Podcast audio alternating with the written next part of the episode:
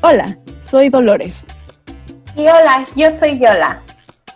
Bienvenidos a Pijamamada, el podcast donde hablamos de placer y de pura babosada. Este proyecto se trata de compartir con ustedes 365 días dedicados a experimentar, reflexionar y reeducarnos sobre el placer en nuestras vidas. Bienvenidos una vez más a un episodio eh, de su podcast favorito, porque yo lo digo. Este, ya, that joke is getting old. Necesito un nuevo chiste. No, ese puede ser, ese puede ser el catchphrase. Ese puede ser como el soundbite para introducir. Ah, muy bien. Tenemos nuestro intro normal y luego el soundbite. Sí, exacto, exacto. Este, Dolores creyendo que es chistosa. Muy bien. Es como tía joke, ¿sabes? Es como dad joke versión femenil, pero esas son tía jokes. Esas son fantásticas, en mi opinión. La verdad, ser tía sí está chido. Es como.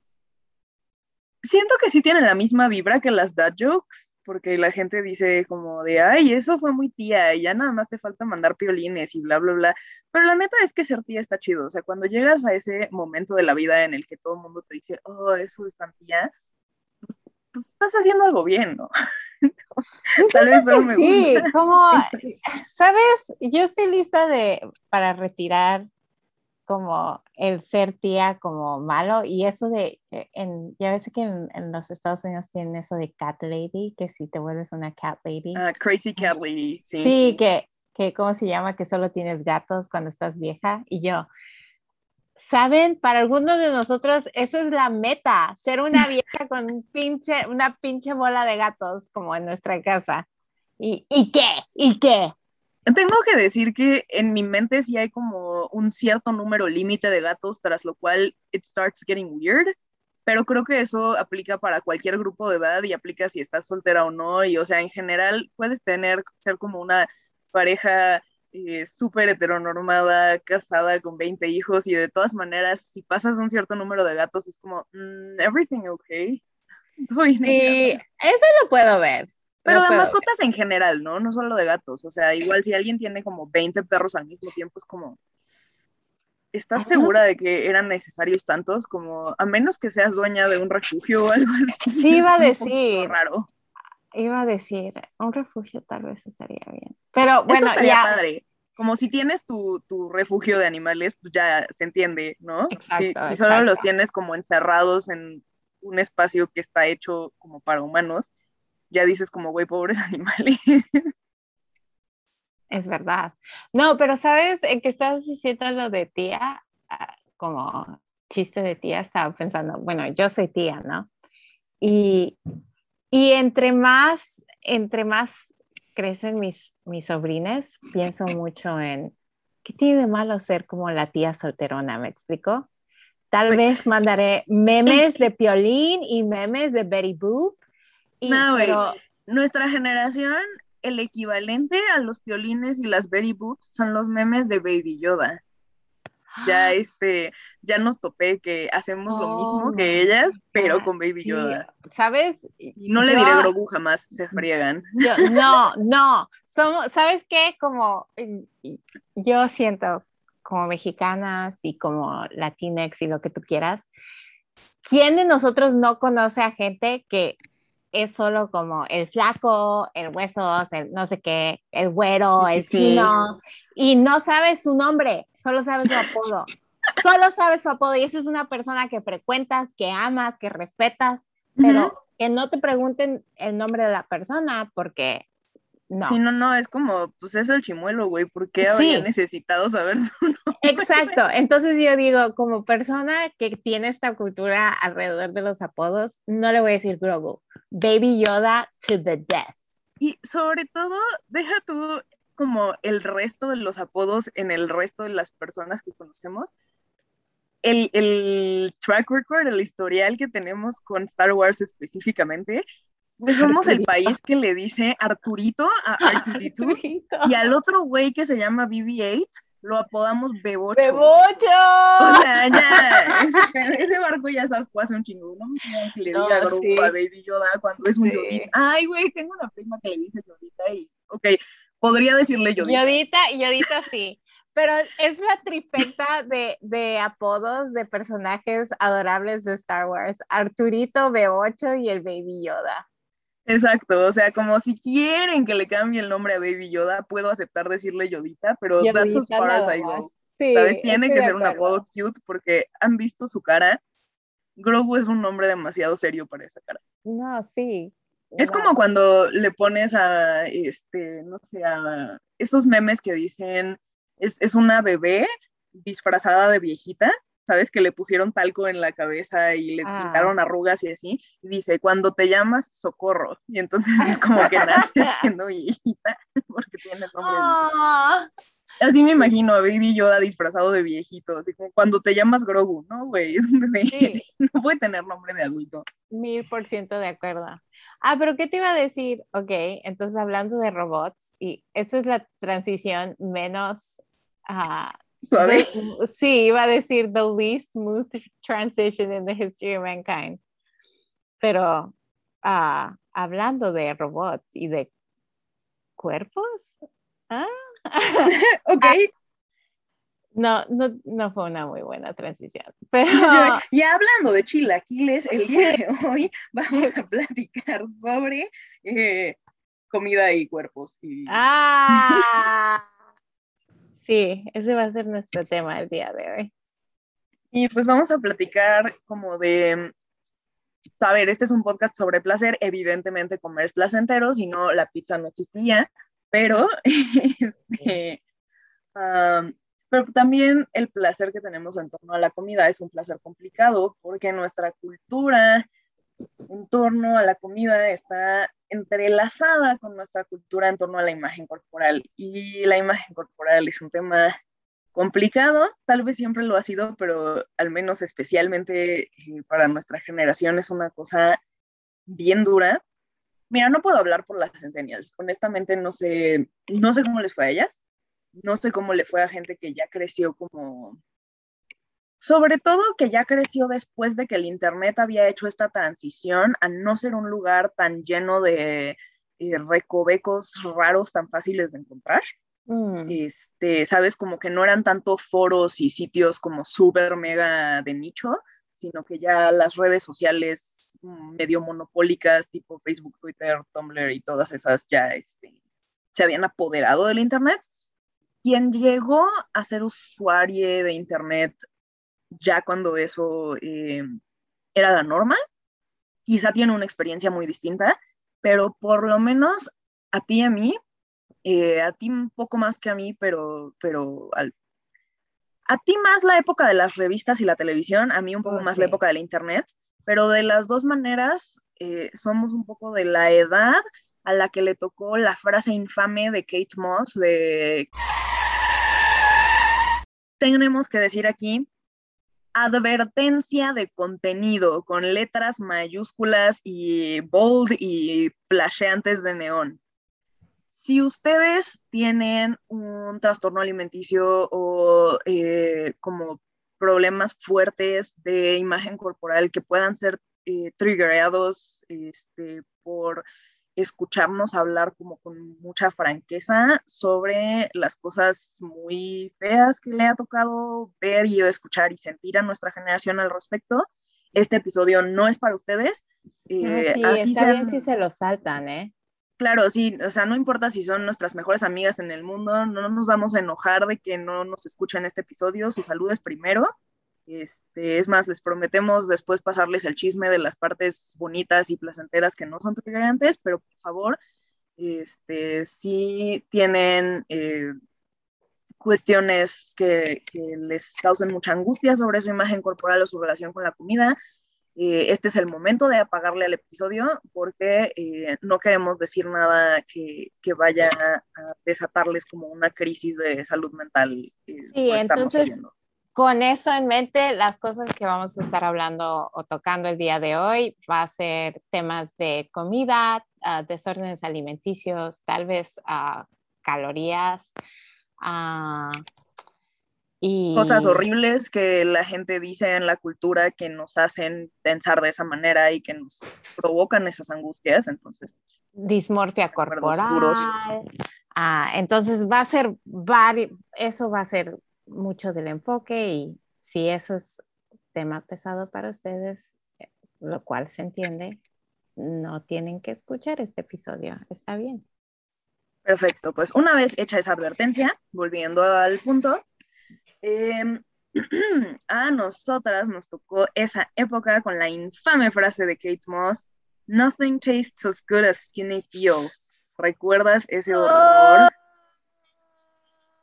La cantidad de veces que he oído esa frase repetida en mi vida y Sí, no, la odio. Muy, muy, muy horrible. O sea, y, y de verdad era como, se nos hacía súper normal, era como, oh, wow, qué gran mantra, o sea, este, espantoso, en realidad, porque además esa mujer, bueno, yo veo fotos de esa época y digo, híjole, o sea, se ve enferma, ¿sabes? Como se ve, no se ve como, hay, hay personas que como tienen este metabolismo en el que no importa cuánto coman, se mantienen súper flacas esa mujer no se ve como que tiene un metabolismo que hace eso, ¿sabes? Se ve como una mujer que se está matando de hambre, se ve como con la piel pegada, a los, se ve horrible, se ve, Y es se que ve muchos- angustia. Muchos, muchas de ellas para esa carrera de supermodelos sí tenían que, que mantenerse así para poder ah, entrar en, en ropa que era, eh, se le dice sample size, ¿no? Que es como, Como Ujú. 0, 2, 4 cuando ya muy grande, o sea, son tallas, no, son, es cero, es cero. ¿No cero? y- y básicamente, porque si estás viendo la altura de estas chicas y lo que pesan mm, es, son, es una talla súper pequeña y tal vez dos, dos es lo máximo. A cuatro no sube. creo que quizá 4 ya en esta época, ¿no? Como que Sí, ya quizá en esta época ya hay 4, pero, Pero en los noventas, cuando en ella los dijo 90 eso, eran y puras eran, ceros, ¿verdad? eran las supers que era Linda Evangelista, Kate Moss, Naomi Campbell, ah, Naomi Campbell, madres, ella también Ah. era un palillo. Ay. ah, todas, Cindy Crawford, Helena Christensen. Bien Wow, contarías entre esto. ellas a Tyra Banks. No, ¿O no? porque Tyra Banks se supone que rompió el molde porque, pero ah, porque, porque no, ¿cómo se llama? Estaba más llenita. She was curvy. Wow, alguien, alguien se atrevió a llamarle llenita Es a que- ese cuerpo. Es que para ellas, para, no para ellas, pero para ese mundo, Madre sí, es era con, y en esos tiempos, cuando ella salió en la portada de Swimsuit o Sports Illustrated en el swimsuit issue, como lo celebraron, en ese entonces fue visto como muy avant-garde porque era alguien afroamericana y también alguien que era curvier Wow.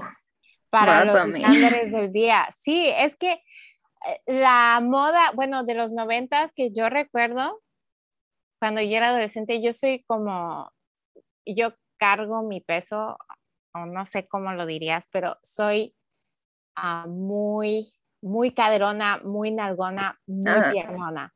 Sí, sí, tienes como la, la grasa se te va hacia la parte de abajo, ¿no? Sí, sí, soy, ahí soy tu como genética decidió que va. eh, sí, el l- famoso las pear reservas. shape, sí, el, el famoso pear shape, ¿no? Eh, Yo sí forma de tiendo más hacia allá, pero Ajá. también tengo como brazos, o sea, eh, está, supongo que está relativamente homogénea la distribución, pero este, sí soy nalgona, yo, entonces no sé. no, yo tengo mu- mucho, tengo mucho de allá abajo, tú- pero Ay, cuando, tienes tu foto preciosa de cuando eras bebé, que eras una bebé piernona, me Sí. encanta esa foto. En verdad, puros rollitos en las piernas, pero entonces yo Pero crecí en solo los- las piernas, eras como, eras como dos bebés diferentes, como de la cintura para arriba Sí, eras de un bebé petit y de la cintura para abajo eras un bebé con rollito. rollitos en la... Pero entonces siempre he sido como súper gruesa de las piernas y así. De hecho, como alabado sea el Señor que ahora se venden los trajes de baños como... como Separadas el- la sí, parte sí, de sí, arriba y sí. la de abajo, sí. Sí, sí, sí, porque soy tallas diferentes. Entonces, Ah, Yo también, pero porque soy más plana con la puerta. pero sí. yo no tengo mucho ahí tampoco. Pero yo recuerdo que en los noventas, en mi adolescencia, la moda era como súper, súper, súper, chicas súper delgadas, ¿no? Y, y recuerdo que yo me sentía como si, como si estuviera deforme. Yo me sentía deforme. Porque Pero todo- nunca habías visto fotos, nunca habías visto cuerpos como el tuyo representado, como, hey, mira, existen. No, no, no. Como yo compraba como las revistas así de Seventeen y de, ah, ¿cuál era otra súper popular? No Sassy, Sassy era como para chicas un poco mayores que yo, pero Sí, Cosmo era para treintonas, ¿no? Sí, Sí, en esa sí. época. Sí, entonces yo era Seventeen y, y Teen Magazine y, y recuerdo que los veía y veía como tips de fashion y, y ninguna de esas chicas se veía como yo me veía, como yo me sentía grotesca, como un alien. Entonces cuando ya se empezó a poner un poquito más de moda que estuvieran como caderonas y nalgonas y así, ahora es como el, el no sé, the apex de eso, ¿no? Porque ahora, Bueno. ah, sí, estar nalgona y estar caderona y yo, ándenle. como- Entre comillas, porque solo, sí, solo sí tienes como esas, esos rasgos marcados y al mismo tiempo estás como flaca de otras zonas, ¿sabes? Como Bueno, eso sí. chido que seas caderona, pero a fuerza tienes que tener una cinturita, ¿sabes? Tienes que verte como con este hourglass súper artificial, casi de que te quitaste costillas. Que eso también fue una moda, ¿no? No, sí, Este, hasta la que se fecha. quitaran costillas Hasta la tú, fecha. Ay, güey, este, bueno, eh, digo, cada quien sus cubas, pero sí tengo ¿Tú que decir que se me hace un poco, eh, un poco demasiado, ¿sabes? Iba, Como- iba a decir, ¿cuál es tu opinión en cuanto a la modificación quirúrgica? cada quien debería poder hacerse lo que se le dé la gana, ¿sabes? Como, eh, pues, ¿quién soy yo para decir si alguien quiere modificar su cuerpo, pues es su cuerpo y es su bronca?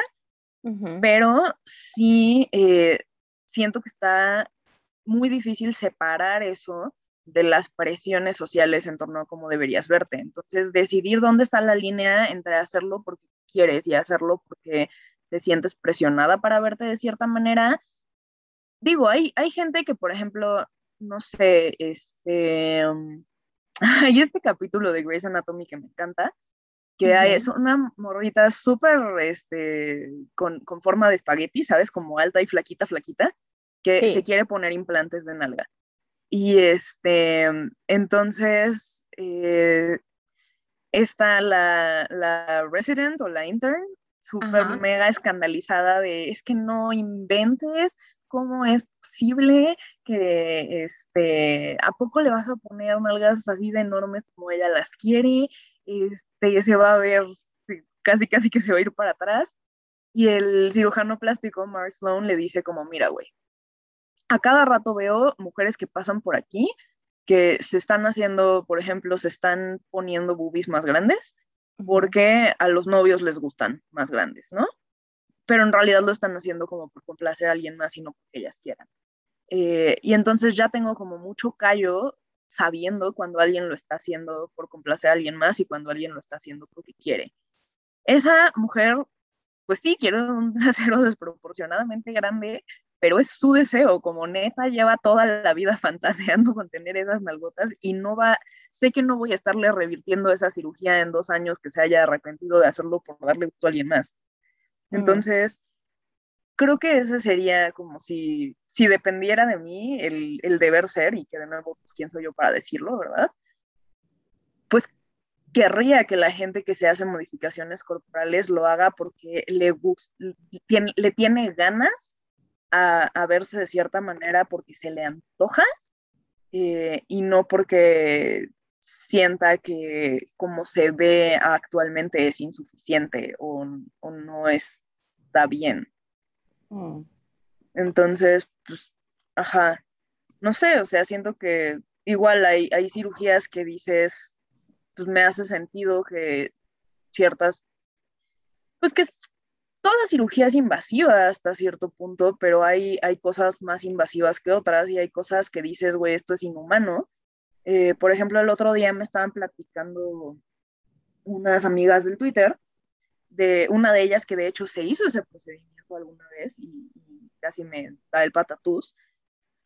Existe una cosa que yo no sabía que existía hace, como literalmente dos semanas, eh, que se llama, creo que la grapa de la lengua, y es como mesh, es como una malla que te ponen en la lengua y te la, como que te fijan la lengua a la parte de abajo de la boca para que no puedas deglutir alimentos sólidos y entonces, porque te duele, no puedes masticar, no puedes, mm. como los movimientos de lengua que necesitas para masticar, como no la puedes despegar de abajo porque te duele, no puedes masticar comida sólida y te obliga a tener una dieta líquida.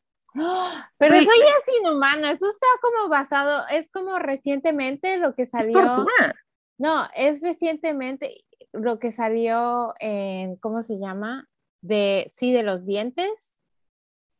Sí, ah. que es como, la foto es como un chunche tipo los que te ponen para fijarte los brackets hasta atrás de la boca, pero que es como para que no puedas abrir la boca.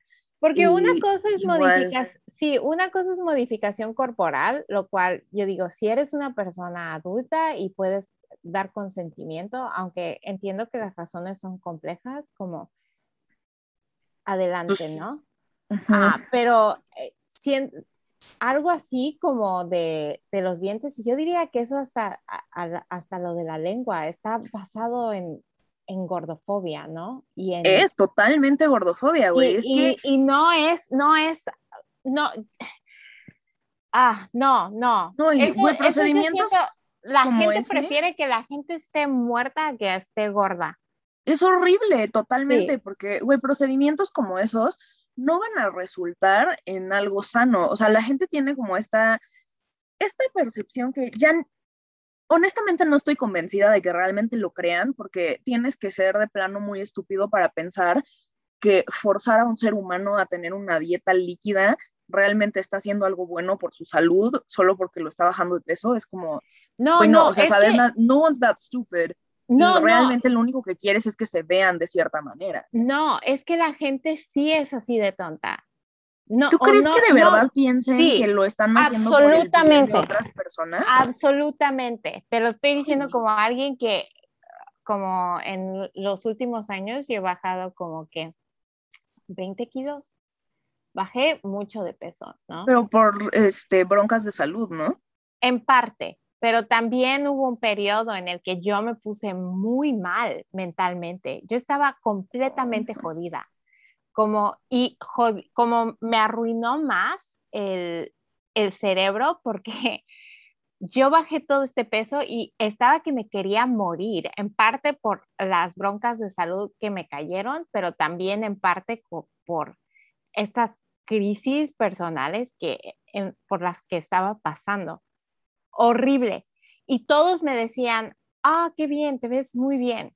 Pásame tu dieta. Oh no, yo decía, es que estoy sufriendo de ansiedad extrema y me decían, ay, como a mí me gustaría tener ansiedad. Y yo como, no, no te gustaría. No, sabes la pendejada que estás diciendo. pero es que, y hasta lo veían en mis mismos doctores, como yo cuando estaba más gordita, que sería considerada como, o estaba considerada dentro de un peso que era obeso, todos mis exámenes sanguíneos todos mis, ah, todos mis exámenes sanguíneos salían bien. Mi salían perfectos.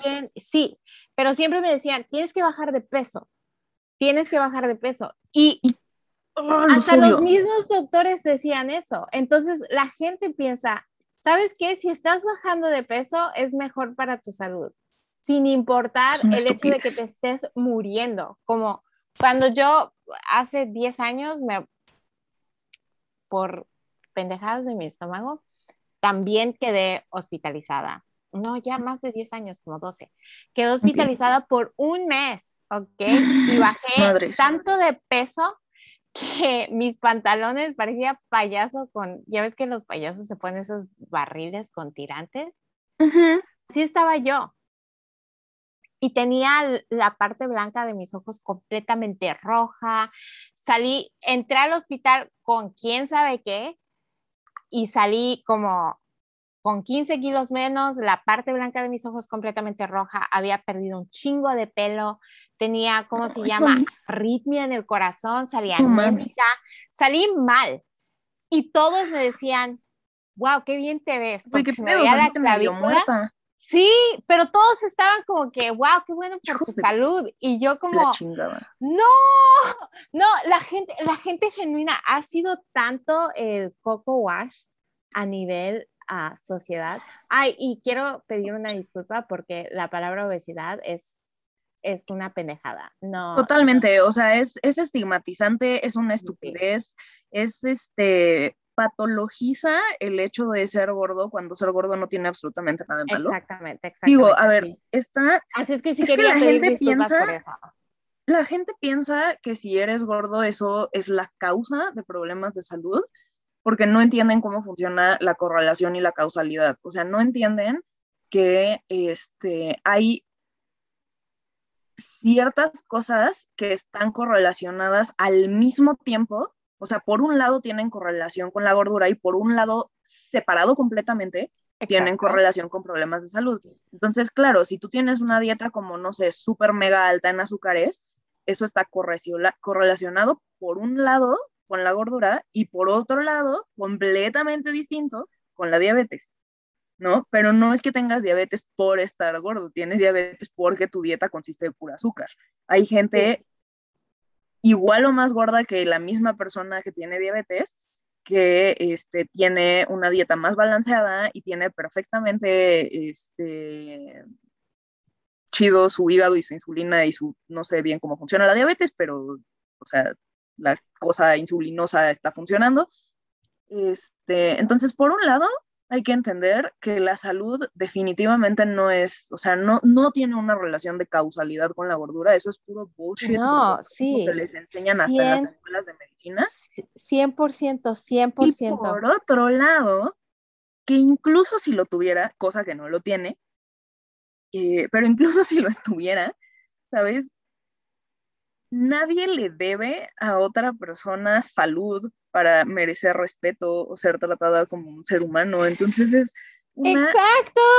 Es un asco porque dices como, ok, eh, por ejemplo, yo soy fumadora, ¿no? Entonces, si la gente realmente estuviera tan interesada en la salud de las personas, me harían por lo, por lo menos la mitad de comentarios absolutamente inhumanos y culeros cuando me ven fumando a mí, que los comentarios de verdad miserables que le hacen a la gente gorda, o sea, no sé, a partir de cierto grado de gordura, la gente empieza a decidir que está ok tratar a la gente con absoluta falta de respeto y opinar sobre sus cuerpos y decirles como, ay, deberías ponerte a dieta, ay, no, Es, es que en los comentarios, y fíjate, yo nunca he sido una infinity fat o uh, super fat, que son términos que Aubrey Gordon de Your Fat Friend, que si no la siguen en Twitter, la recomiendo mucho. Es muy chido. Ah,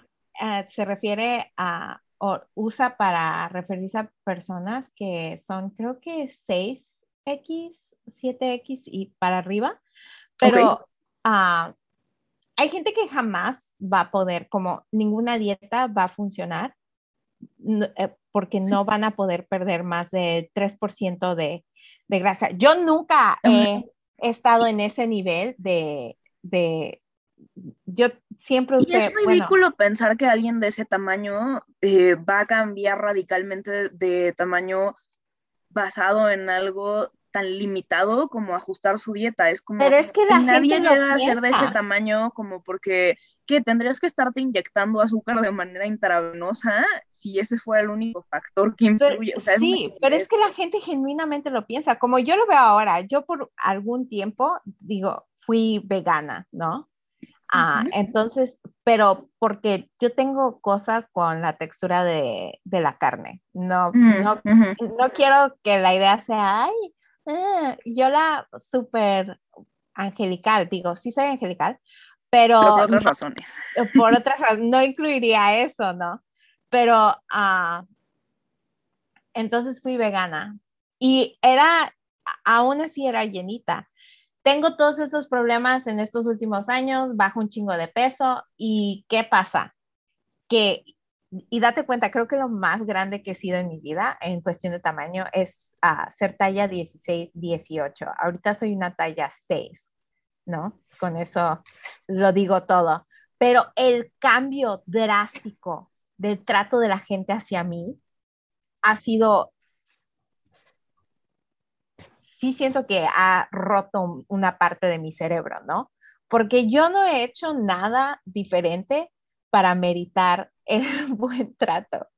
No he hecho nada diferente, como tuve una crisis nerviosa en la que decía no, uh, es, no existir uh, y que requirió mucha intervención, uh, tanto psiquiátrica como terapéutica y y, también tuve una crisis de salud muy fuerte porque de toda la vida he tenido problemas estomacales. Entonces fue una tormenta perfecta y resultó en esto, ¿no? Y el trato, el trato de la gente fue tan pronunciado como estoy hablando de gente que me abría puertas, gente que me daba más oportunidades para hacer cosas, gente que dejé de oír la frase, eres, tienes una cara tan bonita, si tan solo bajaras de peso. Hijos de su madre. Y sí, es que sí, súper cambia el trato y todos piensan que es cuestión de salud, ¿no? Ay, como, ¿qué estás haciendo? ¿Qué? Y fíjate, antes de que pasara todo esto de salud, yo corría como 10 kilómetros, tres veces, cuatro veces a la semana, fácil. Sí, pues era ah. como tu manera de, sublimar todo el rollo ansioso y de disociarte y no estar como presente en el momento en el que sufrías. Exacto, pero nadie pensaba que, de hecho, yo tenía gente que como me echaba porras raras mientras corría, como tú puedes, como si lo estuviera haciendo para bajar de peso y, entonces yo era no, como si trataba de controlar mi ansiedad. Y de hecho, una vez una señora que me paró mientras estaba corriendo y me dijo, para, vas a arruinarte las rodillas porque estás muy gordita. Y yo estaba como que, ¿qué? Como que no me cayó lo que me había dicho, no me cayó el 20 de lo que me había dicho hasta después, porque estaba como que me dio todo este choro de cómo la gente gordita como yo debe de primero caminar y luego, y llevaba años corriendo. Señora, corro como 10, 12 kilómetros diarios, ¿no? Años corriendo, entonces estaba como que, ¿qué pedo? Pero, ah, entonces, en ese entonces... Eso también es, es como horrible, como eh, digo, además de lo que vemos en los medios y además de lo que nos dicen como en, privado nuestros conocidos, mm. es nefasto ver cómo la gente se la pasa mame y mame con que la gente gorda debería hacer ejercicio, pero no veas a una persona gorda en un gimnasio porque le apuntan, se burlan, le ponen apodos, le dicen cosas horribles. La verdad, la gente es mierda. Sí, y y fíjate, y en ese entonces yo diría que era más saludable, ¿no? Hacía ejercicio, tenía una dieta mayormente compuesta de frutas, verduras, a pechuga de pollo, que es una textura que sí puedo comer, como cosas no grasientas, no me gusta la carne grasienta, es lo que me da como ganas de... Sí, te entiendo porque las texturas también son un issue para mí y más como los olores, tengo el olfato súper sensible, entonces también me pasa que los olores de los, eh, la proteína animal me cuestan trabajo. No, yo no, yo no, e, es difícil para mí, pero volvemos a la actualidad. En el presente, digo, si hago ejercicio, aunque he tenido que cambiarlo a causa de lesiones corporales que he tenido y, y cosas. Sí, mi espalda, mi estómago, todo. Y, y resulta que las condiciones estomacales que yo tengo, que son uh, estreñimiento crónico y tengo uh, IBS, que es... Uh, el síndrome de colon irritable. Ah, sí. Ah, o, ¿Es colon o intestinos?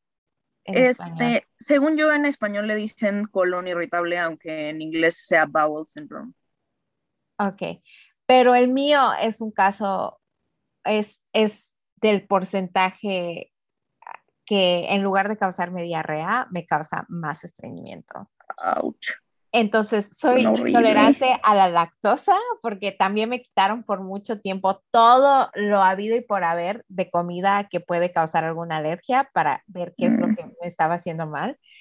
Y, y esto fue con, ah, quiero decir, fue con un especialista altamente calificado y muy bueno en lo que hace, un gastroenterólogo que la neta, mis respetos.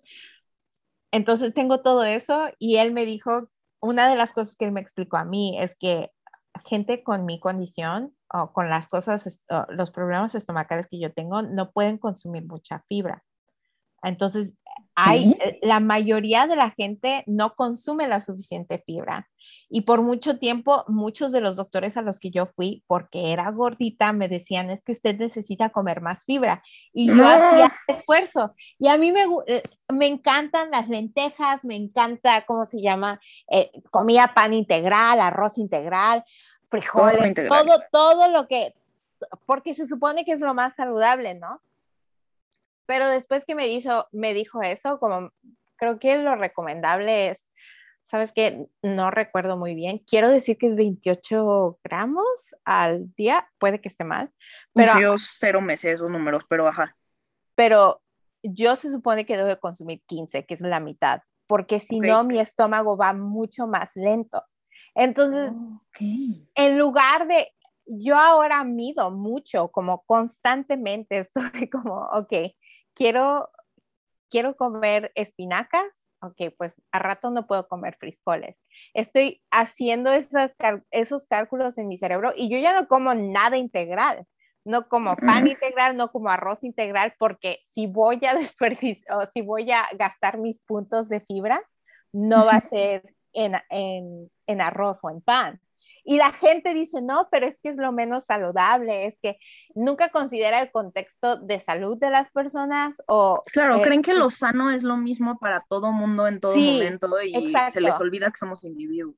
Exacto, o cómo se llama, o, o, o la, ¿cómo se llama? La cuestión económica de la persona, porque por ejemplo, sí podría comer no sé, algo de tofu o lo que tú quieras, pero muchas de las verduras tienen fibra, como las espinacas tienen un chingo de fibra, las moras tienen fibra, como las, el brócoli tiene... Todas las plantas tienen fibra. Sí, me gustan las verduras, pero tengo que tener cuidado con ellas.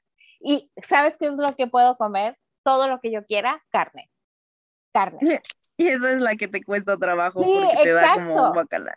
Exacto. Entonces, extraño de una manera como, como si hubiera roto con un chico o con una chica que, que se me escapó. Extraño el comer por placer, lo extraño, lo extraño de una, extraño como decir, ¿sabes qué? Me voy a atascar de, de quesadillas de queso Oaxaca, voy a comer helado, voy a, extraño decir, esta cosa se me antoja y la voy a comer. Y, no tengo que pensar en cuánta fibra tiene, o si me va a caer bien mal, o si mi estómago se va a enojar conmigo. Exacto, o si voy a estar ah. muriéndome de dolor toda la noche, o si voy a tener cólicos, o si es, es, no sé, es algo tan, se oye así como, ay, como, qué queja más grande, pero y ahora estoy más delgada, estoy más pues, delgada. es un ajuste fuerte, oye. Sí, y, y, pero todos dicen, ay, qué bueno, ay, cómo ser como tú, no sé qué, no sé cuánto. Ahora, el otro lado de la moneda, la gente piensa que soy muy pesada porque tengo que ser quisquillosa con lo que como. Pero es como, yo no me quiero estar muriendo de dolor al, al rato. No quiero, no quiero estar, porque sí me ha pasado que me quedo termino quedando despierta toda la noche porque o tengo náuseas extremas, siento que necesito vomitar o, o tengo cólico así hinchazón del estómago tan fuerte por, porque comí lo incorrecto. Y, y es eso, como todos piensan, oh no, si tú estás comiendo saludable, tu cuerpo se va a componer y tú, ¿cómo se llama? Y, y vas a estar delgada. Y no entienden lo que es algo crónico, no entienden que el tamaño y la salud no son este, la cosa, ¿sabes? No son directamente proporcionales. Y volviendo al punto, tampoco entienden que no les debes salud como para que no sean objetos. No le debes salud a nadie para merecer respeto. Es, es, estúpido, porque además entonces, ok, si, si le siguiéramos el juego de decir como, ah, ok, entonces vamos como a modificar todo el discurso tirándole a, em, ¿sabes? Como eliminar estas tendencias gordofóbicas de querer que la gente baje de peso solo por, comillas, comillas, salud y que más bien sea una cuestión de promover hábitos saludables para que las personas tengan salud sin importar de qué tamaño sean. Y después te quedas pensando como, oye, güey, pero A, ¿por qué es pedo de alguien más? ¿Qué salud tienes tú? Y B, ¿Qué pasa con la gente cuya salud no tiene nada que ver con sus hábitos? ¿Qué pasa con la gente que tiene discapacidades? ¿Qué pasa con la gente que tiene condiciones crónicas? Esas personas que ya no merecen respeto o merecen que las traten mal porque no pueden nunca cumplir con ese estándar de salud mínimo. Es, estúpido. Eh, pero bueno, este, yo quisiera decir dos cosas rápido antes de tratar de movernos un poco más hacia el placer. Y es justo que me resuena mucho tu experiencia de que la gente, más allá de que te digan cosas nefastas cuando eh, te ven más grande de lo que creen que debería ser, este, porque en realidad creo que siempre he estado suficientemente dentro de los estándares normativos para que no me digan explícitamente cosas tan feas, ¿sabes? Como, claro que dentro de misma familia eh, la gente dice cosas más feas porque te tienen como más confianza y eso está súper, este, ¿sabes? Te dicen como de, ay, este, ¿a poco te vas a comer todo eso? Eh? Aguas porque vas a engordar, ¿sabes? O sea, esos comentarios sí se los hace, creo que a todos al parejo. Sí. Eh, creo que pasa en casi todas las familias y no importa de qué tamaño seas, de todas maneras te dicen ese tipo de cosas estúpidas. Pero, eh, pues no sé, de todo lo hostil que se puede poner el mundo, no, no, no me tocó tanto lo hostil, pero sí me tocó eh, tener una época de crisis de salud mental súper, súper fuerte, una depresión súper fuerte y sobre todo eh, por, por, motivos que no voy a desglosar porque son demasiado personales, me resultaba profundamente triggering comer porque lo, o sea, me daba como flashbacks de cosas muy feas.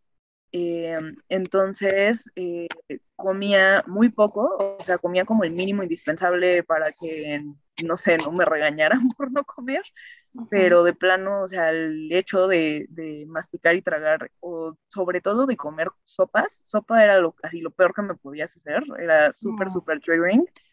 Eh, entonces el chiste es que mi relación con la comida se puso súper mal porque para mí era una experiencia súper eh, traumática comer. Mm. Em, y entonces eh, empecé a bajar mucho de peso justo entre la combinación entre depresión y esa reacción de trauma de, no querer tener nada que ver con la comida porque lo asociaba con ahogarse por razones. Mm. Em, entonces, este pues va así, empecé a bajar mucho de peso, pero al mismo tiempo me veía súper demacrada, me veía, estaba de que me vestía de negro un día sí y el otro también, estaba como aislándome socialmente, no hablaba con nadie, estaba como tratando de ser invisible lo más que pudiera. Em, y sin embargo, las personas estaban así de, wow, es que te ves súper bien, has bajado de peso, ah. dime qué dieta estás haciendo. Y yo así de, Ah, sí, mira, se llama eh, depresión y estrés postraumático, o más bien estrés peritraumático, porque el trauma sigue ahí. Oh. Este, ah, Sabes, como la situación de crisis está ongoing y no puedo como procesar el duelo porque sigo en medio de la cosa horrible. Este, pero sí, seguro, tú trátalo como si fuera algo chido. Eh, entonces sí, ajá, me identifico mucho con la gente diciendo ese tipo de cosas horrendas. Ah. Este, y totalmente, o sea, dan ganas de aventarles un zapato cuando las ves, cuando ves gente haciéndole eso a alguien más, es como, güey, no tienes idea de por qué está pasando esa persona, no tienes idea de si está deprimidísima porque se le acaba de morir alguien o si está, sabes, como si tiene un trastorno alimenticio y nada más le estás terminando de dar en la Mm, torre con esos comentarios. sí. Eh, no tienes idea de si tiene una bronca metabólica y hay gente que, Ah. que de verdad no está, su cuerpo no está pudiendo absorber nutrientes y están teniendo problemas graves de desnutrición y tú con tus mamadas de, ay, te ves súper bien. Sí, Eh, no, ah, no. entonces, pues bueno, eh, esa era una. La otra, ah, no me acuerdo exactamente cuál. Ah, ya sé cuál era. Eh, bueno, antes que nada, eh, ves que hace rato tú recomendaste a Your Fat Friend en Twitter porque es como este, buenísima todas las cosas que escribe sobre gordofobia y sobre como eh, fat liberation. y Sí, y, y tiene un podcast que se llama Maintenance Phase con Michael Hobbs, que escribió, eh, ah, no Michael Hobbs, Michael, se me olvidó su apellido, mis disculpas, pero oh, creo que sí. algo. De, de- él escribía para el Huffington Post y escribió un mega articulazo hace unos años, déjame, lo busco, ah, acerca de la gordofobia y ah, que se llama o se titula Everything You Know About Obesity is Wrong. Is wrong. Me Es- encanta ese artículo. Hay que Michael vamos a compartírselos en redes. Sí, sí, sí. Aunque sea, si, si les cuesta trabajo el inglés, normalmente la herramienta de autotraducir de, de Google Chrome es bastante buena. Entonces, este, traten de darle una leída, este, aunque sea con la traducción automática, y si tienen alguna duda con confianza, escríbanos, se los vamos a compartir en redes porque es maravilloso ese artículo, de verdad, te cambia la perspectiva sobre muchas cosas que quedabas por sentadas porque supuestamente eran ciencia y como que toda la vida las habías escuchado como si fueran hechos, pero, pero no. Sí, es, es muy, es, y ellos dos tienen un podcast que se llama um, Maintenance Phase y que habla acerca de cómo se enfocan en, en cómo desmentir la mitología tras ciertas uh, cosas que tienen que ver con salud y dieta gordofobia, eh, desórdenes alimenticios. Muy, muy bueno, muy bueno. Es de mis cosas favoritas para escuchar. ¡Qué chido! Sí. Sí, sí, sí, definitivamente recomendamos. Y bueno, yo quería, eh, había retomado el tema de que, de que recomendaste a Your Fat Friend para eh, recomendarles yo también a personas de las que he aprendido mucho, porque, a ver, una cosa es que, que todos tengamos nuestra propia historia de, de, conflicto con la imagen corporal y conflicto con la comida, porque vivimos en una cultura que nos mete en esa bronca a todos desde todos los tamaños. Eh, Sí. Y otra cosa es que el, el cuerpo de conocimiento y de revolución en torno a estos temas efectivamente es, es generado y es liderado por personas gordas, ¿sabes? Es este movimiento de, por y para personas gordas. Y, y no hay que quitarles, este, o sea, no está bien ser una persona con un cuerpo normativo, sin importar si tienes toda la dismorfia del mundo, si yo soy una persona con un cuerpo normativo, agarrar y repetir las cosas que he escuchado de mis amigas gordas, eh, como si fueran ideas que se me ocurrieron a mí solita sin darles crédito, es una cosa, es, es una bajeza, por decirlo así. Entonces, este, este es el momento en el que les quiero recomendar mucho a, este, les voy a decir sus cuentas de Twitter porque también seguramente tienen otro tipo de contenido en otros lados, pero ahí es donde más las veo. Este, y he aprendido mucho de arroba Rose Rose, de arroba Andreinsky, de arroba cerebro de queso. Creo que tiene un guion bajo en alguna parte de su arroba, ahorita les confirmo. Pero eh, ellas tres en español también hacen una chamba bien, bien chida, a veces traduciendo cosas de, de activistas gordes como Your Fat Friend y como otros, y a veces eh, como con ideas originales, pero es este... Es, es, muy chido estar aprendiendo de ellas y leyendo cuando cuentan, eh, pues sí, tanto cuando reproducen el, el, discurso que ya existe dentro de este movimiento como cuando cuentan sus propias experiencias. Una de ellas fue quien habló de este rollo de la grapa de la lengua y tiene, tiene como la cicatriz en su lengua de cuando alguna vez este, se dio ante la presión de usar esa cosa y no, sabes, o sea, me, me duele mi corazón de ah. que, de cuánto sufrimiento le ha de haber provocado tanta gente jodiendo con ese tema porque no estoy 100% segura, pero creo que también en algún punto eh, se, se, aventó a someterse a una, ¿cómo se llama la cosa esta horrible que te hacen en el estómago? Eh, bypass gástrico. Mm. Este, que como que limita la cantidad de alimento que puede, eh, que puede caber en tu estómago y no te deja comer más. Oh, pero también también es como una cosa que lejos de promover cualquier cosa sana, eh, te, lastima mucho porque te complica absorber nutrientes, te hace que estés, este, le provoca desnutrición a mucha de la gente que se lo hace. Es, es una cosa bien complicada que, de nuevo, las personas que se someten a procedimientos así yo soy absolutamente nadie para juzgarles. Cada quien tiene sus razones, cada quien sabe qué tanto lo está haciendo por presión externa, qué tanto lo está haciendo porque quiere.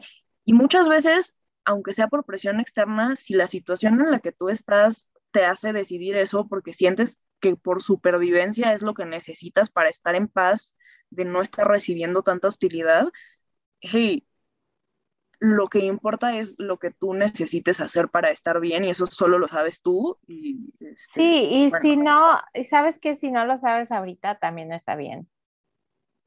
Digo, a veces no entendemos por qué tomamos las decisiones que tomamos, solo estamos tratando de, y algo como uh, gastric uh, bypass, es tan complejo y es, es tan complicado como esas decisiones que se toman, así es que... Claro, o sea, en general cualquier decisión que se tome en torno al propio cuerpo es una cosa muy compleja, muy personal, muy... Nadie está en posición para juzgarte más que tú mismo. Sí. Solo, este, pues sepan que que no sé si están en una posición donde se sienten presionadas para hacer algo así y, algo dentro de ustedes no quiere, no están obligadas, no le deben eso a nadie. Sí. Em, estoy tratando de encontrar, confirmarles este arroba que les dije. Mm, mm, mm, sí, es eh, arroba cerebro de queso guion bajo al final. Las demás son sin guiones, em, seguramente hay más, pero creo que los demás eh, fat activists que ubico son en, escriben en inglés. Entonces, este, pues bueno, hay, que, promover a la banda nacional. yo iba a decir, uh, está Your Fat Friend, pero también está Deshaun. Y siento que Deshaun es Ah, déjame busco su. También ah. hay, otra. Eh, bueno, está Kevin Bay, que es este, un hombre trans que escribe también eh, chido sobre esos temas. Y, pero hay otra persona que creo que es. Mm, mm, mm, ah, Yo estaba pensando, oh, perdón, estaba pensando en Deshaun, que es uh, arroba Dea Sean, S-H-A-U-N-L-H en Twitter. Y está a punto de salir con un libro que se llama Belly of the Beast, ah, que ah, habla de la política de gordofobia y anti-blackness. Órale, eso está, ese es un tema grueso porque sí, efectivamente, como la raíz de la gordofobia, eh, todo parece indicar que es el racismo, ¿sabes? Como el repele que le tenían los europeos a los cuerpos de las personas negras que pues, eran eh, por lo menos en términos de nalga, me parece más voluptuosos. Este, y entonces, como convirtieron esto, por un lado, en esta cosa súper exótica que casi casi exhibir en los museos. De hecho, hay una, una figura histórica de una mujer cuyo nombre no recuerdo en este momento, que eh, su vida fue esta cosa súper, súper eh, horrible porque la, pues, la exhibían como, como objeto de curiosidad en un museo por la forma de su cuerpo, porque era pues, una mujer grande. Eh, pero en general, como por un lado, estas curvas o esta voluptuosidad que para ellos era, para ellos era muy ajena, la exotizaron y la hipersexualizaron, pero por otro lado también eh, la convirtieron en este objeto de, de fuchi. Ah, de... ¿Estás pensando en Sarah Bartman? Creo que tal vez sí. A ver, vamos a googlear. Que, que de hecho cuando ella murió, sus huesos fueron como donados, y estoy diciendo donados entre comillas a la ciencia porque ni siquiera en muerte le, ha tocado descansar como... Ah, está horrible. Sí, sí, sí. Para ser exhibidos como atracción secundaria, sí, sí, sí. Efectivamente, el nombre por el que era conocida como atracción tipo de circo era la Venus de Hottentot y ya me refiero, eh, a ella me refiero efectivamente hablaba de ella. Sí, sí, historia colonialista horrible de cómo el racismo básicamente creó la gordofobia y se fue mutando hasta lo que conocemos hoy. Pero ajá, eh, entonces va a sacar este libro. Ah, sí, que se llama Belly of the Beast, ah, que diríamos que es ah, el, el, porque esa es una frase en inglés. Sí, es una frase hecha en inglés que significa como estar, este, digamos, en la boca del lobo, sería la traducción del, del, ah, del, del, idiom al español. Sí. Pero este, literalmente significa como en la panza de la bestia. Entonces, sí.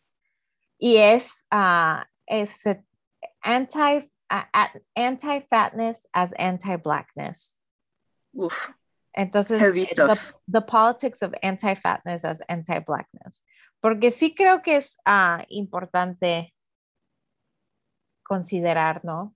Todas las intersecciones de esto, vaya, porque no, no existe en... Claro. No existe de manera aislada. Sí, está padrísimo que, que estemos eh, pues trayendo esto a la mesa, jeje, hablando de comida. Y este, pues bueno, ya les vamos a compartir en, redes las arrobas de estas personas. Y em, mm, ¿qué? Este, ah, bueno, les vamos a compartir en redes las arrobas de estas personas y eh, para que no se preocupen por cómo se escriben y así. Em, y pues bueno, volviendo a el tema en cuestión de nuestra relación personal con la comida, el placer y la imagen corporal. Este, ya habíamos hablado un poco de cómo eh, la relación de nuestras mamás con sus cuerpos y nuestro mm. parecido con nuestras mamás le da mucho en la torre a nuestra imagen corporal porque es como, ok, si yo me veo como tú y tú te la pasas diciendo que odias cómo te ves, ¿eso qué quiere decir sobre cómo me veo yo? Eh, de hecho, les habíamos puesto esta, esta canción eh, que tal vez podemos volver a insertar el pedacito aquí, señor productor. Eh, se llama mm, My Mother, creo, es de Lucy Jacobs.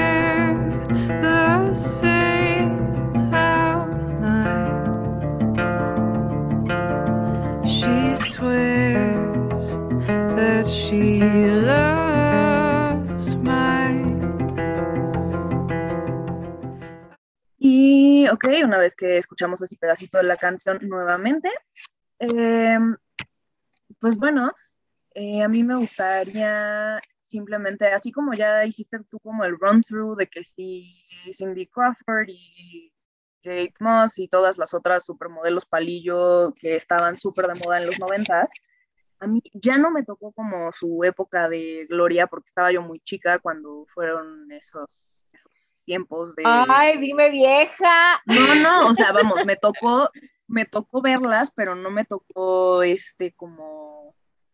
No me tocó que ellas fueran las imágenes aspiracionales para eh, exactamente las morras de mi edad. Creo que a nosotras nos tocaron más como ya me tocó un poquito más la época en la que era como más, eh, ¿cómo se dice? Más nombre, eh, nombre grande que ya no era cosa innovadora ni transgresiva Tyra Banks, o sea, ya era como de las que ya habían triunfado antes. Eh, mm, mm, mm, ah, la verdad no estoy segura quiénes eran supermodelos en mi época porque aparte no estaba yo muy conectada con eso. Pero justo creo que lo que pasó en, mi adolescencia es que no era tan pesado la influencia de quienes eran supermodelos en ese momento, sino de las mismas morrillas eh, aproximadamente de nuestra edad que estaban poniendo cosas en internet y era la época en la que se puso de moda, super mega trigger warning aquí, eh, los sitios web que eran pro Ana y Mía. ¿Te suena? Mm, sí. Que esos, eh, Ana era como diminutivo de anorexia y Mía era como diminutivo de bulimia. Entonces, estos eran como, puta, como sectas, güey, cosas espantosas de personas que veían la anorexia y la bulimia como algo positivo que te llevaba a estar flaca eh, y tenían como estos foros de recomendaciones de cosas horribles que hacerte a ti misma con tal de bajar de peso. Eran, eran, ay no, era como de, ah, sí, tómate baños con hielo para que bajes tu temperatura corporal y te obligues a tomar calorías.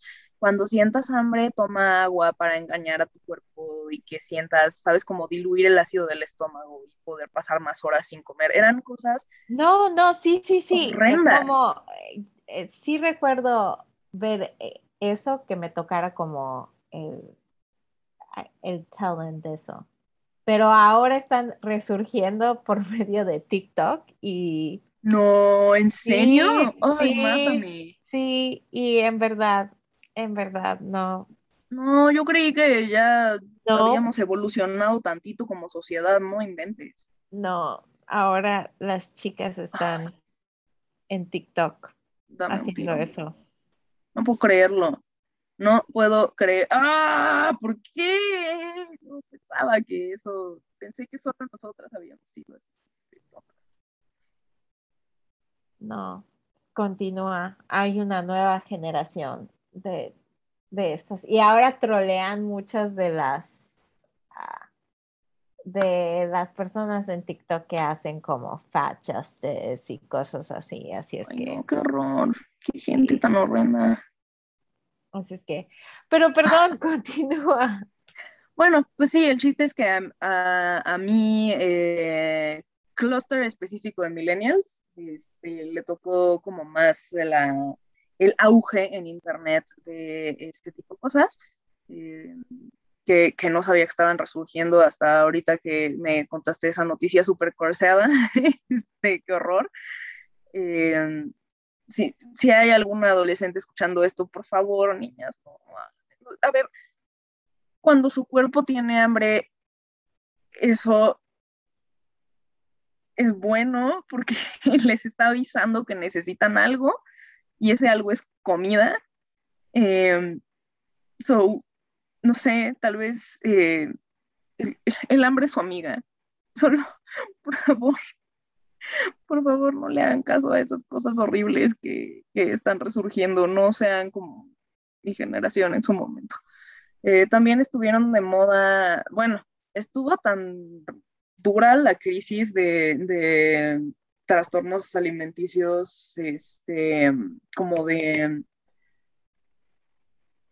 híjole, no me siento cómoda diciéndole moda porque definitivamente eso manda el mensaje incorrecto, pero sí se hizo muy común, se tuvo, tuvo una presencia, quiero pensar que desproporcionada. Eh, las chavitas de secundaria o prepa que después de como la hora de lunch eh, vomitaban lo que comían. Y entonces llegó un punto en el que en las escuelas, en, muchas escuelas de amigas mías, como compañeras de carrera y así, ponían como eh, maestras o, personal de intendencia como que su rol en esas horas del descanso era solo estar paradas en el baño observando que nadie fuera a provocarse el vómito, porque, o sea, pasaban, era, era tal, tan grande y tan grave el fenómeno que se perforaban tuberías por los ácidos del estómago de las chamacas. De hecho, creo que en algún punto hicieron mención de ese fenómeno en una película nefasta que tocaba el tema y no lo hacíamos bien, digamos. Este bueno, no sé si lo hacía bien o mal, pero son de esas películas que te hacen ver cuando estás chavititita, dije, para educarte sobre esos temas y que solo te trauman más. Se llamaba, creo que Malos Hábitos, y era de una nena, eh, pues una nena chubby, ¿sabes? Como cachetoncita, eh, llenita, si tú quieres, muy entre comillas, porque solo se veía como una niña, ¿sabes? las niñas tienen cuerpos de niña, ¿sabes? No, no, no tienen la misma grasa corporal que un adulto porque son chiquitas y no. tienen proporciones de nena.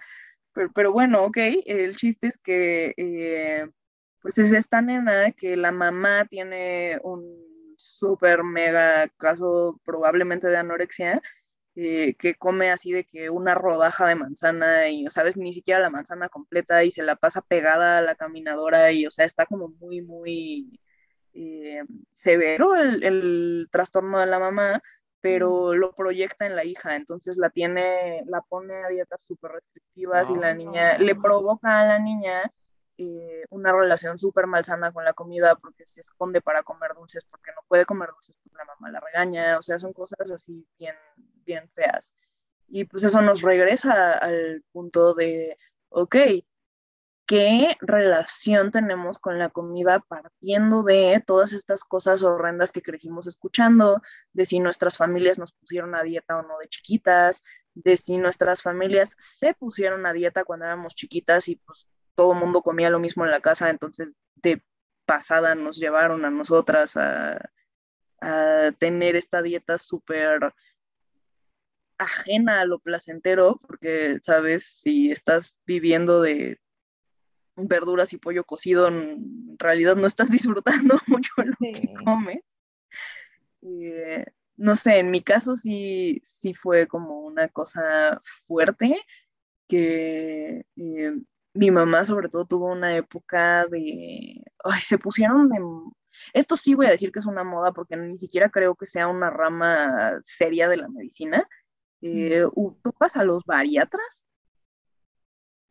Son como doctores, comillas, comillas, especializados en hacer a la gente bajar de peso. Y entonces iba con uno, güey, de esos que les daba pastillas, pero como que él vendía las pastillas y no decía, eh, no es como que vinieran en un bote que dijera qué pastillas eran. Él daba como los botecitos transparentes con pastillas de colores y la gente no sabía lo que se estaba tomando. So, este, claramente eso no acabó bien, este, porque creo que acabó de hecho como con eh, hipotiroidismo provocado por los chochos estos. Este, y eran, o sea, son chochos para quitarle el hambre a la gente. Eh, que de nuevo, en, en mayor o menor medida, si estás, si creces toda la vida escuchando a la que la gente a tu alrededor hace toda clase de, cosas inhumanas a sí mismas para quitarse el hambre, para quitarse el instinto de satisfacer mm. una necesidad, como si el instinto fuera, o sea, está súper fucked up eso. Em, creces viendo eso normal, creces internalizando que eh, es algo positivo, entre comillas, o deseable, este, tratar de suprimir el deseo de comida de tu cuerpo. Mm. Y entonces quizá no es algo que vayas a hacer en una proporción tan severa como ir a comprar chochos para suprimir el hambre, pero sí recuerdo que, por ejemplo, yo en la carrera eh, hubo una época, quizá entre un par de semestres o un par de años, no estoy segura, Que se me hacía fácil vivir de café americano y cigarros, porque pues el café americano no tenía azúcar y no tenía crema y no tenía nada que te hiciera, comillas, comillas, engordar, y Mm. el cigarro te quita el hambre. Entonces, cuando me daba hambre, en vez de desayunar, fumaba. Mm. Yeah, that sounds healthy. No. O sea, puntos para toda la bola de estúpidos que creen que este, sabes, estar de bajo peso a toda costa es sano. Sí, suena súper sano eso de desayunar tabaco y café. Ujú. Pero, los doctores luego no piensan como, ay, como, no sé, hay mucho menos como, no sé, los doctores regañan a la gente. Yo no fumo, no, y nunca he fumado, gracias. no lo hagas. a- Tú muy bien. gracias a crianza religiosa, pero los doctores regañan a la gente que fuma de la misma manera que regañan a la gente gorda. Sí, no. O sea, sí te regañan así de que, ay, de- de- no deberías hacerlo, es malo para ti. Es como, no, me lo juras, güey. En todas las fotos de ratas muertas y gente intubada en las cajetillas sí, nunca no. me lo habían sugerido antes. Sí. Esto es una noticia súper shocking para mí, es como eres estúpido. Eh, creen que te están diciendo algo nuevo cuando claramente así no funcionan las adicciones. Sí, Eh, en general, eh, las, los, siento que el personal médico promedio, eh, por un lado, sí tiene esta relación súper ridículamente ignorante con la gordura, pero por otro lado, también tienen una relación bastante ignorante con las adicciones. Y, y no importa con qué tipo de adicción sea, ¿sabes? Porque incluso hablando en términos de hábitos alimenticios malsanos, de, de gente que, por ejemplo, tiene eh, ansiedad y, y come por ansiedad y no come, eh, vamos, no come como porque se le antoje o porque sienta placer o porque, bueno, no estoy segura de si le llamaría placer o no. Creo que es eh, como... El comer por confort, como Ándale, Estamos- confort. estamos Creo que- de acuerdo. Yo- Creo que es una forma de placer, pero no es tan... eh, diría que es un placer, entre comillas, más elevado si pudieras quitar la culpa de la ecuación y genuinamente solo disfrutar en tus sentidos lo que estás comiendo, que si estás, es reconfortante, pero al mismo tiempo te trae culpa, pero al mismo tiempo estás haciéndolo como compulsivamente y, y ni siquiera estás saboreando la cosa porque estás como comiendo demasiado rápido, porque lo que necesitas es como constantemente sentir la masticación y, la, y el deglutir. Siento que eso pasa mucho, pues por ejemplo, con la ansiedad que te da cuando tratas de dejar de fumar, empiezas a, a comer nerviosamente y no disfrutas la comida como cuando la saboreas. La- el acto de comer nerviosamente es, se siente mucho más compulsivo que placentero, se siente raro. Ay, yo no sabía eso. Entonces, no, no puedo decir que sea el caso de todas las personas que comen por ansiedad, porque habrá casos en los que el confort se sienta mucho más apapachoso que otros, pero también hay casos en los que ni siquiera alcanzas a sentir el apapacho porque solo estás como desesperada por tener algo en la boca y por eh, como que el hambre es perpetua y no existe la sensación de saciedad. Eso es- parte pero eso la es- ansiedad te hace producir ácido en el estómago todo el tiempo. Pero ese es otro desorden alimenticio, ¿no? Podría calificar as binge eating disorder. Sí, justo para allá iba, ¿sabes? Como no, no un comer, este, Porque iba a de decir, nuevo, no un comer por placer, ni un comer lo que se te dé la gana, aunque la gente lo juzgue eh, X, sino un comer desordenado este, de este tipo, como eating, tampoco lo entienden. Ah, hablando de los médicos, los mismos médicos que en teoría lo tratan, no entienden cómo funcionan las adicciones y no entienden que la relación emocional que la gente tiene en ese tipo de situaciones con la comida es muy parecida a la que tiene un alcohólico con el alcohol o un este, fumador con el cigarro y está muy, muy ligada a procesos emocionales mucho más complejos que regañar a la persona y decirle que lo deje de hacer porque es malo para ella. Es como, ah. my dude, así no funcionan las adicciones. En serio, o sea, no llevan eso a ningún punto de medicina o reprobaste ese semestre o después se te olvidó o eres un tonto o no, no sé qué está pasando, pero... No, pero es que, es que, por ejemplo, yo, yo estaba pensando, el discurso de, bueno, y tal vez es otro punto completamente, pero iba a decir, el comer por confort y el comer ah, como, no sé, como binge eating, diría que son cosas diferentes, pero yo no siento que el comer por confort sea malo. Sí, no, definitivamente siento que es diferente cuando tienes la ansiedad al tope y estás como moncheando lo que sea y ni siquiera le sientes el sabor, que si por ejemplo estás triste y te haces, por ejemplo, para mí una comfort food es mac and cheese, el que es de cajita y sabe un poco a plástico. ¡Eh, Kraft! Sí, yay, anuncio de Kraft. Sí, ya sé. Páguenos dinero. Pero sí, eh, definitivamente el acto de como prepararte mac and cheese y poner una película y saber que la cosa carbohidratosa, quesosa te va a hacer sentir apapachada, es muy diferente que sentir como como el equivalente a cuando tomas agua y no se te quita la sed, cuando mm. comes y no se te quita el hambre y solo tienes ansiedad, ansiedad, ansiedad todo el tiempo, eh, no es placentero, es no. Este, como que te apacigua tantito la angustia un rato, pero mientras no sigas, o sea, en cuanto dejas de masticar, regresa.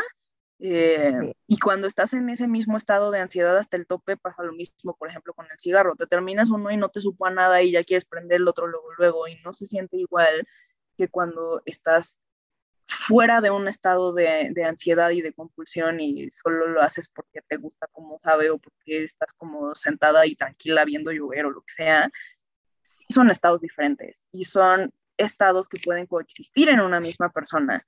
Y mientras no sepamos eh, trabajar con, lidiar con las emociones de una manera que no sea compulsivamente este, pues no sé, hacer compulsivamente lo que sea, en realidad, compulsivamente correr, compulsivamente este, comer, compulsivamente fumar, compulsivamente lo que te dé la gana. Y mientras no lidiemos con esas emociones de otra manera, este, pues no sé, las personas que solo los ven como comillas, comillas, malos hábitos, ni lo van a entender, ni van a ocurrírseles una solución que sirva de nada. Y, ni van a entender la diferencia entre hacer la cosa por placer y hacer la cosa por evadirte. Es complicado. No, en eso sí estoy de acuerdo. Pero bueno, este, entonces tú, con eso en mente, frase de Yola,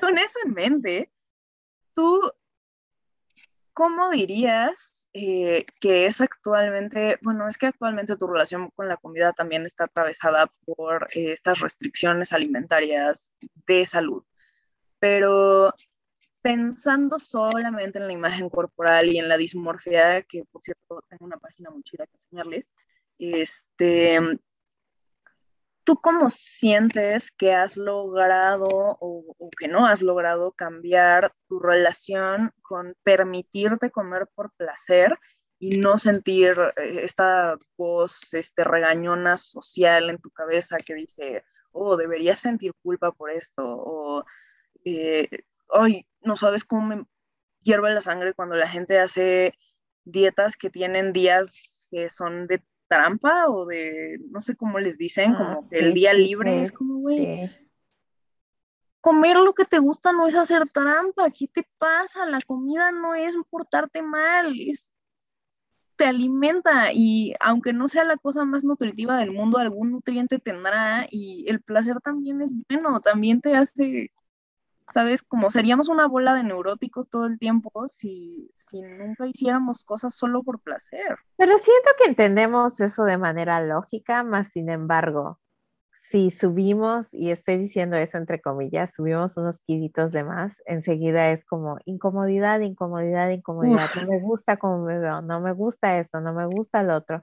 Y yo no diría, sabes, te diría que hay algunos días que son más exitosos que otros, pero mayormente desde mi última estancia en el hospital, yo diría que ha sido mucho más complicado porque ah, tengo como, tengo ansiedad alrededor de la comida, sí, ah, pero creo que ahorita mi cuerpo está tan ah, jodidamente como tratando de normalizarse que a mí no me dan como las pautas de hambre que, que normalmente le dan a muchas personas. Entonces, por ejemplo, yo no siento hambre, yo lo que empiezo a sentir es, me empiezo a sentir muy mal, como siento náuseas, siento mareo, siento, y, no es como, tengo que comer. ¿Ah? Eso, cuando llegas a ese punto es porque el hambre la hubieras sentido horas antes. Sí, pero es que mi cuerpo no me dice, ¿sabes qué? Tienes, y, y luego trato de hacer memoria, ok, ¿qué fue lo último que comí? Porque tampoco puedo comer un, a veces lo que sea, ¿no? Sí, y no tan solo lo que sea, pero no puedo sentarme a, a comer como una cantidad grande. Como, como varias comiditas en el transcurso del día para que mi cuerpo no esté adolorido y no esté, para que pueda disfrutar, ¿no? De la vida, vaya, pero sí ha habido veces en las que me siento a llorar porque es como que estoy cansado de esto, solo quiero como pensar en, ¿sabes qué? Voy a ir a comer una, una cheeseburger o voy a comer una rebanada de pizza y no lo voy a pensar como, no voy a pensar si me va a doler la panza o no, o no voy a pensar en, en si me voy a sentir mal o no, o no voy a pensar en todas, y también no le voy a adjudicar como esto es comida mala o mira qué chica mala estoy diciendo comiendo esta rebanada de En lugar de, güey, come lo que te dé la pinche gana. Como hay uh, una, una Instagram que se llama Nutrition Tea y luego hay otra uh, que es Your Latina Nutritionist y hablan mucho de no tener un como el movimiento por placer y el comer por placer. Pero una de las cosas que he estado tratando de trabajar un chingo es que no tengo que, uh, no tengo que ganarme o merecerme la comida. Que, que es como, yo puedo comer y si no hago ejercicio hoy está bien, como tengo que hacer ejercicio por mi espalda, pero pero no como para merecerte cierta cantidad de comida o cierto tipo de comida, que también es un discurso bien insidioso, como que ah, la, la, gente que hace estas comparaciones de, ay, para quemar una rebanada de pizza necesitas hacer tanto tiempo de tal ejercicio. ¿Estás seguro de que vale la pena? Y tú así de, sí, y es como, güey, a mí me voy a morir, voy a hacer un pinche esqueleto en un sarcófago, no sarcófago, pero ¿sabes a lo que me refiero? Sí, en un sarcófago de vampiritos. Sí. Pero, pero sí, es como, y a ese momento no va a importar si me comí la pizza o no, maldita sea. Exactamente, como es la única vez que me va a tocar, ¿por qué hay tanta pinche culpa de comer, no sé, un, una torta de chorizo con queso?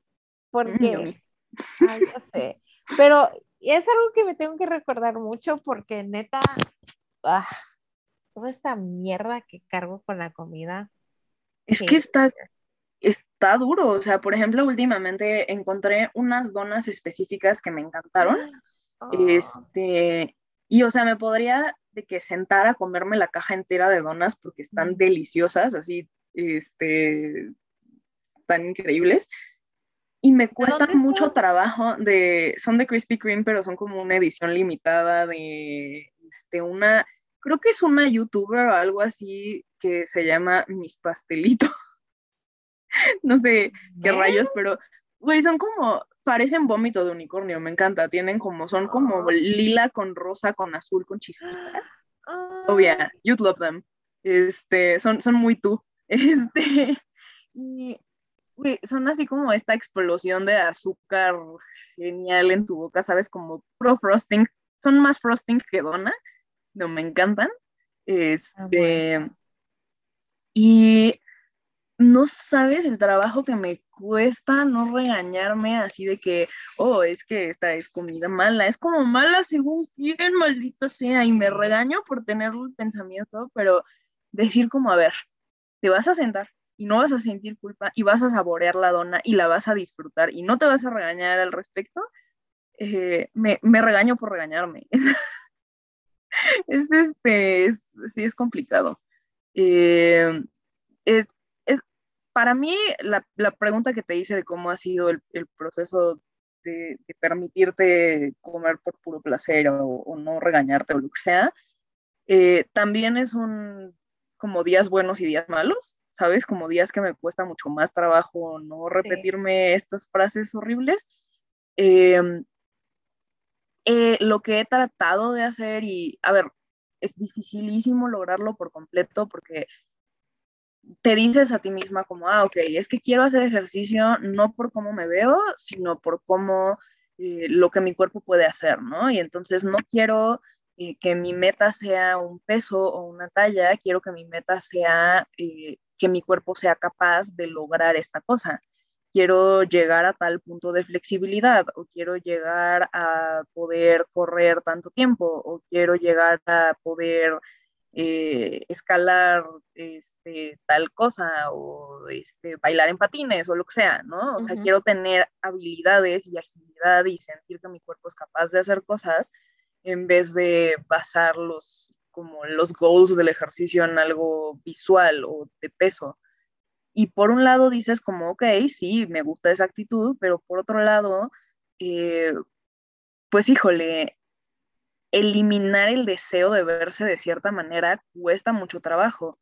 A mí con la pandemia, híjole, eh, fíjate que no, no pensaría que se nota tanto eh, el peso que subí, porque no, o sea, no me veo mucho más grande de lo que me veía antes, creo. O sea, es, este, como que se repartió mucho.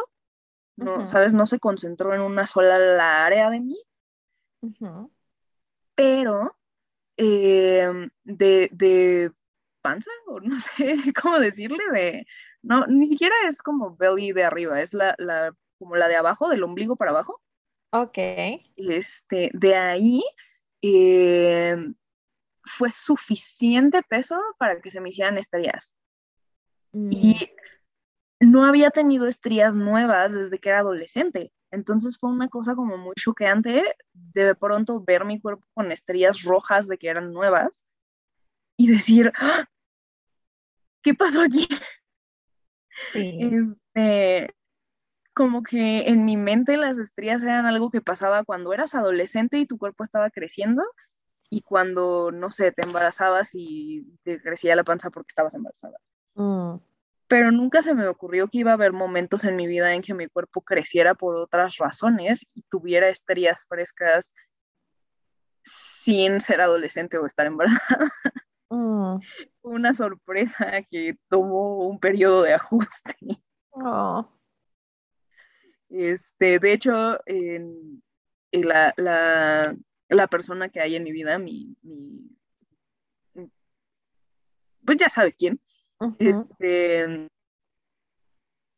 tuvimos eh, como este periodo de tiempo que estábamos como on again, off again, como que nos peleábamos y teníamos como periodos de separación porque la pandemia fue rudísima con todas las relaciones interpersonales. Sí. Este, entonces, eh, justo el, el jalón de peso que posiblemente estuvo relacionado con fármacos, pero no estoy segura. Pero ese, ese jaloncito de peso específico que desató las estrías, uh -huh. este, fue, sucedió en el intermedio entre dos momentos en que estuvimos juntos. Uh -huh. Entonces, de la última vez que me había visto sin ropa a esa vez, tenía yo estas estrías que no tenía antes. y estaba tan self-conscious al respecto que le hice como este disclaimer de como, eh, oye, eh, pues es que te quiero como avisar que vas a ver estrellas que no estaban ahí antes y eh, como estaría padre que no dijeras nada porque me angustian. Oh. Y creo que su reacción fue así como de, ah, ok, qué random, no, este, creí que ibas a decir algo genuinamente grave y no algo así de normal, pero, pero ok. Y yo, ok, supongo que gracias por este, reaccionar como que no es tan shocking como yo lo percibí. Pero sí fue como, como que me fui a acusar de que mi cuerpo se veía diferente de dos meses para ese momento. Güey, te iba a ver encuerada si te, si, ¿cómo se llama? Si se llegara a quejar de algo, agradecido debería de estar. Ay, por supuesto que, está viendo sin ropa. Y, por supuesto que lo está, a ver, solo en ese momento estaba como en, estaba yo nadando en un charquito de inseguridad. ah, bueno. Eh, porque pues fue así como una experiencia muy nueva para mí esto de, tener eh, estrellas frescas siendo adulta no este, pues tenía décadas que no tenía estrías nuevas, ya llevaban siendo no, no rojas muchos, muchos años. Sí. Pero bueno, este, por, por tiempo yo creo que eh, quizá tendríamos que revisitar este tema en, en, otro momento y hablar de, pues de otros aspectos de la comida. Me gustaría proponerte hablar de eh, cocinar como algo placentero. Eh, en mi caso es algo como que me hace sentir conectada con mi abuela que falleció hace cierto tiempo, porque pues, ella era, tenía una mano maravillosa para la cocina. Tengo como este propósito, que era mi propósito de año nuevo del año pasado y jamás lo hice, de recorrerme su recetario que está hecho a mano, o sea, como sus recetas apuntadas a mano y pues, no sé, como tratar de relacionarme con ella de esa manera. Eh, vamos, podemos como abordar esa parte de, lo placentero de la comida, de el crear relaciones en torno a la mesa, como sabes, de cómo eh, la sobremesa crea vínculos y el ser alguien como cocinar para los seres queridos es algo que también es este, placentero como emocionalmente. Y podríamos hablar de rollos como existe el Health at Every Size, existe el Intuitive Eating y existe otra cosa que tú me habías platicado, que me habías contado de una como fisicoculturista que eh, empezó a, cambió su manera de comer, este, a comer como libremente lo que sea que quisiera, creo, o, a comer muchos carbohidratos o algo así, y como que subió de peso y luego bajó porque su cuerpo se ajustó a comer lo que su cuerpo pedía y no lo que el régimen súper estricto y, cruel que estaba haciendo para ser fisicoculturista mandaba. Este, sé cómo se llama. Lo podemos repasar en el próximo episodio. Va, pues entonces ya esas son mis sugerencias de cosas que hablar cuando retomemos el tema. Eh, ¿Tú tienes algo que te gustaría como retar a nuestra audiencia a pensar de aquí al siguiente episodio? Honestamente, este episodio fue muy desgastante y no tengo ningún reto. Solo quiero acostarme. Ok, bueno, yo les reto a que nos platiquen eh, si, se animan, eh, algún aspecto que se animen a platicarnos de su relación con la comida, tanto del lado placentero como del lado como emocional que les pueda llegar a complicar el sentir ese placer libremente. Y pues que lo piensen, que lo piensen con ustedes mismos, que lo platiquen con sus amigas y si se animan, pues déjenos algún comentario en Facebook, en Twitter, en Paloma Mensajera, en lo que quieran. Y ya. Yay. Este, pues nos estamos escuchando en 15 días. Gracias por chutarse hora y media de nuestros traumas y pues bueno, esto cuenta como la regla número tres, me parece, que era como platicar y, reflexionar sobre los obstáculos para vivir plenamente el placer, así que a eso nos dedicamos hoy, perdón por la negatividad. por lo triggerante que resultó esto, les recomiendo que vayan a eh, servirse algo que les guste y se concentren mucho en el sabor y traten de, descomprimirse de esto. Em, saludos a todos y les queremos mucho. Mucho, bye.